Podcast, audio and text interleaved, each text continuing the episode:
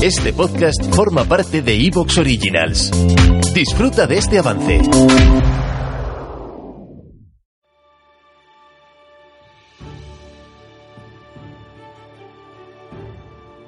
Me apetece hacer una pausa en el desbroce de la República Romana. Y te propongo uno de esos programas especiales que sabemos cuándo empiezan pero no cuándo acaban. El calendario romano estaba lleno de festividades, Vulcanalia, Saturnalia, Lupercalia, Quirinalia, y hoy, en Roma Eterna, vamos a empezar una serie de programas que tienen como objetivo analizar el calendario anual romano. Vamos a conocer sus meses, sus festividades principales, curiosidades sobre el origen, así que vístete con tus mejores galas, que comenzamos.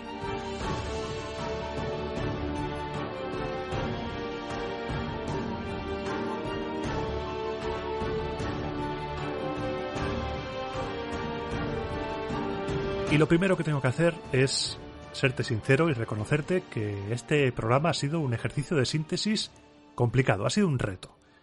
Porque yo cuando empiezo a hacer uno de estos programas, como por ejemplo el de la pena de muerte, la primera fase es documentación. A tope. Reúno información y con todo lo que tengo, después toca el cribado. Voy separando. Primero, cosas que son importantes, tienen que estar en el programa. El segundo montón, cosas que, bueno, está guay y el tercero, cosas que, siendo realistas, hay que quitar porque no tengo tanto tiempo y porque esto no es una tesis de 800.000 páginas. Y con este programa me ha pasado algo parecido. Porque cuando empiezas a analizar un tema como el de las festividades romanas, puedes hacerlo quedándote en las festividades, pim pam, empiezas enero, venga, Quirinalia, tal, todo, tal, Parentalia. O puede pasarte lo que me pasa a mí con estas cosas. Es algo que he dado de Sergio, de Descampado. La excusa son las festividades, pero tienes que explicar el contexto. El contexto es el calendario. El calendario tiene un origen, ese origen tiene unas leyendas, esas leyendas tal tal tal, te vas liando, te vas liando, te vas liando. Y aquí estamos, un programa que era único, especial, se ha convertido en tres. Es la primera vez que me pasa en el podcast que un programa se convierta en tres. me había pasado que se convirtiera en dos, pero en tres es la primera vez. Y me gusta. Me gusta. Sí, espero que a ti también.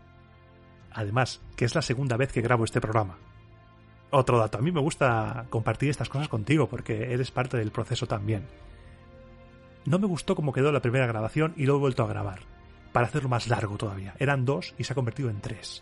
Este primer programa va a ser una introducción al contexto, una introducción al tema del calendario.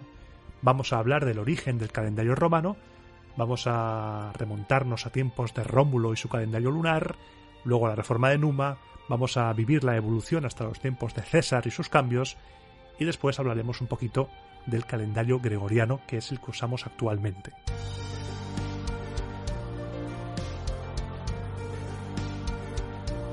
Porque ahora nos es muy sencillo situarnos temporalmente.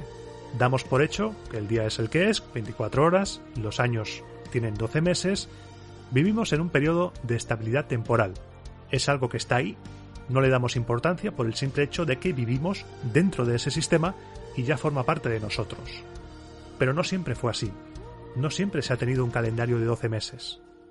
El calendario ha sufrido una evolución, una evolución que va más allá de la que hemos experimentado nosotros. Nosotros hemos vivido la evolución del calendario de tenerlo en la pared a tenerlo en el PC o en el móvil. Pero hubo un tiempo en el que por no haber no había ni calendario y cuando lo hubo no se llamaba calendario.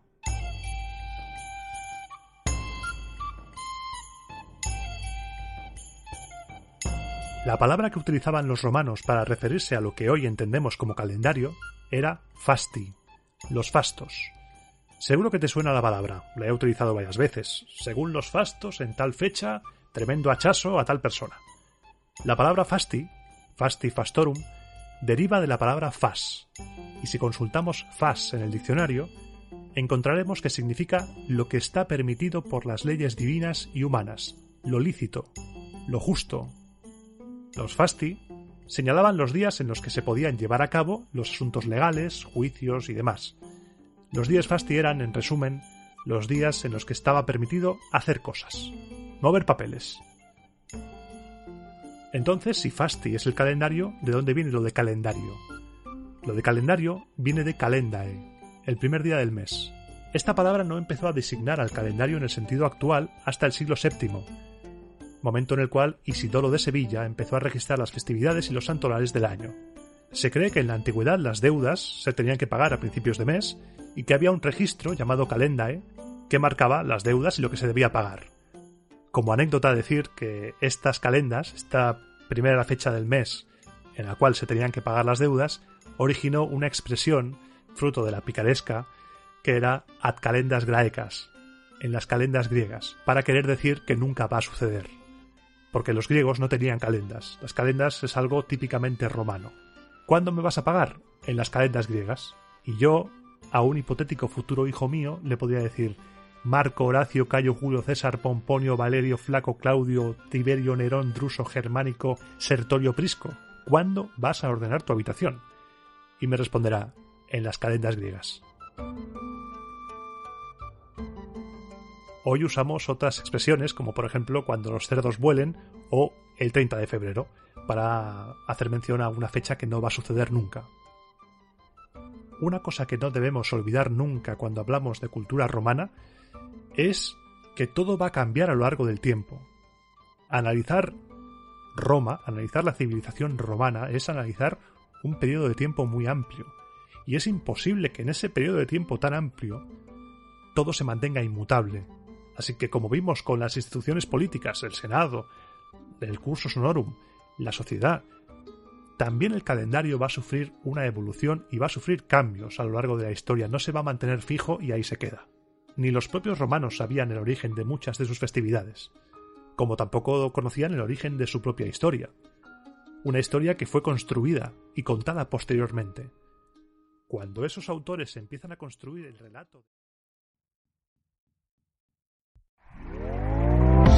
¿Te está gustando lo que escuchas? Este podcast forma parte de Evox Originals y puedes escucharlo completo y gratis desde la aplicación de Evox. Instálala desde tu store y suscríbete a él para no perderte ningún episodio.